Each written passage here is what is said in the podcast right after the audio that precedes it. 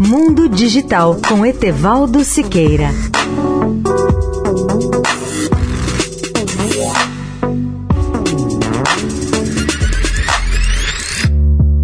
Olá, amigos da Eldorado. A queda das ações nos Estados Unidos reduziu há poucos dias o número de ofertas públicas iniciais, ou IPOs, na sigla internacional, ao menor nível desde 2002. As ações de tecnologia de alto crescimento foram atingidas desproporcionalmente pelas liquidações deste ano.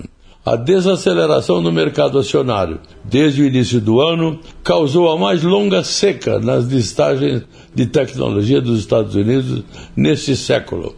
Os especialistas se tornaram muito mais cautelosos sobre o ritmo de um renascimento, mesmo após sinais de vida em outros setores. 21 de setembro, o mercado de ações dos Estados Unidos completará 238 dias sem um único IPO de tecnologia superior a 50 milhões de dólares, superando os recordes anteriores estabelecidos após a crise financeira de 2008 e o crash das empresas.com no início dos anos 2000, de acordo com pesquisa da equipe de mercados de capitais e de ações de tecnologia do Morgan Stanley.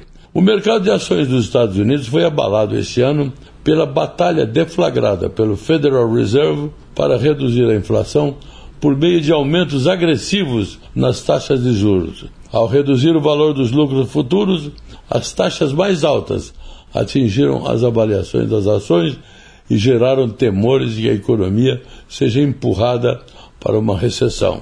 Leia o artigo na íntegra no portal mundodigital.net.br. Etevaldo Siqueira, especial para a Rádio Eldorado.